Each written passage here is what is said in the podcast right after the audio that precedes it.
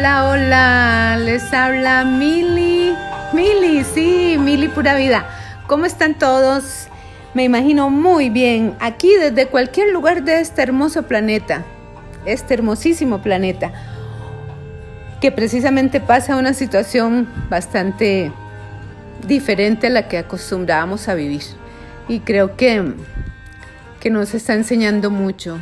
La naturaleza es bastante sabia y nos está enseñando a que somos bien frágiles como especie. Eso es lo que siento. y bueno, quiero sumarme hoy con este podcast en, en una situación que también me sucedió hermosa, hermosa en este proceso que he estado viviendo. Estoy al, al tiempo de agosto y mañana 7 de agosto estaré haciendo mi último tratamiento en el cual eh, me ha dejado bastantes enseñanzas y la gran pregunta es, ¿uno está dispuesto a aprender? ¿Cuánto realmente estamos aprendiendo en la vida de las situaciones que nos, se nos van presentando? Y bueno, eh, esa fue una de las grandes y grandes preguntas que me hice en todo este proceso.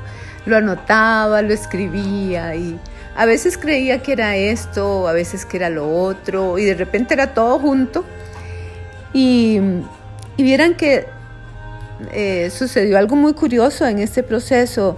Yo siento que hay como señales y de hecho eh, siento que este es mi, mi mi nombre de este podcast, ¿verdad? Se encuentran a veces señales en la vida y, y, yo creo que eh, hay que saberlas ver, ¿no? O saberlas sentir de repente.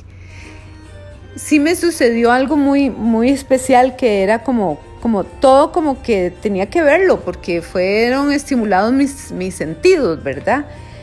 Recuerdo que cuando salí del hospital eh, después de semanas de estar ahí eh, bastante difíciles, sucedió algo muy interesante. Al regreso, un poco antes, bueno, un poquito antes, un día antes, yo no sabía que me iban a dar la salida y era un día domingo.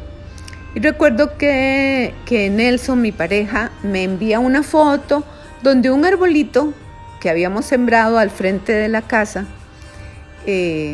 estaba a punto de abrir. Era una rama seca, totalmente seca, y, estaba ya, la verdad, estaba como quien dice, hay que botarlo uno en la ignorancia, ¿verdad? Y, creía que ya no sirvió, el arbolito no, no, no logró eh, pegar, como decimos acá, eh, en la tierra, arraigarse. Y él me manda fotos donde más bien estaba saliendo como unas eh, capullitos o unos inicios de flor. Entonces fue eh, muy emocionante porque la queríamos ver juntos y yo estaba en el hospital en ese momento. Entonces fue como muy emocionante.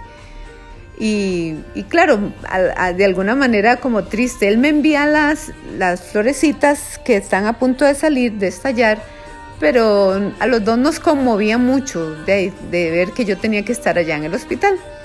Bueno, resulta que al día siguiente, al día lunes, en horas de la mañana, la doctora me dice que, que me da la salida, que para la tarde o mediodía me va a dar la salida, que, que siente que las, los otros exámenes solamente es de esperar y resultados y que lo haré mediante las consultas de la doctora.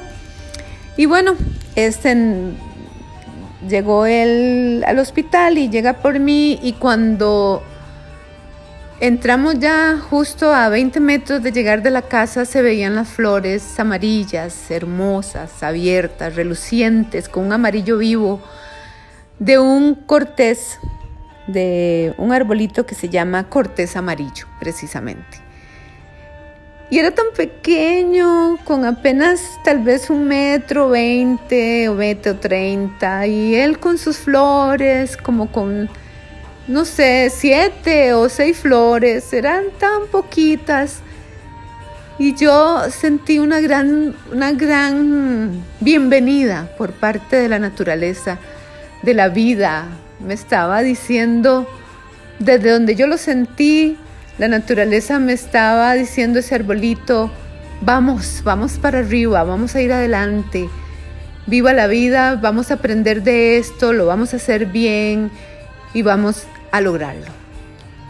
Eran aquellas flores abiertas, hermosas, a eso de las 5 de la tarde, donde además en el fondo, ese 9 de marzo, se veía una luna llena impresionante. Y claro, conmovida, conmovida al llegar a mi casa y conmovida de ver ese eh, realmente hermosísimo este escenario. Yo creo que era como, como surrealista, era hermoso ver el, la luna de fondo, el arbolito chico, seco, sin hojitas ni nada y floreciendo profundamente con una gran fuerza, diciéndome tanto, o por lo menos así yo interpreté este, ese florecimiento. Y bueno, em, eso se los quería compartir porque siento que fueron señales que, que me provocaron una inmensa fuerza interna para, para sobrellevar y para estar aprendiendo de esto que me enseñaba la vida. Siento que otro fue el, sentir cambio de piel.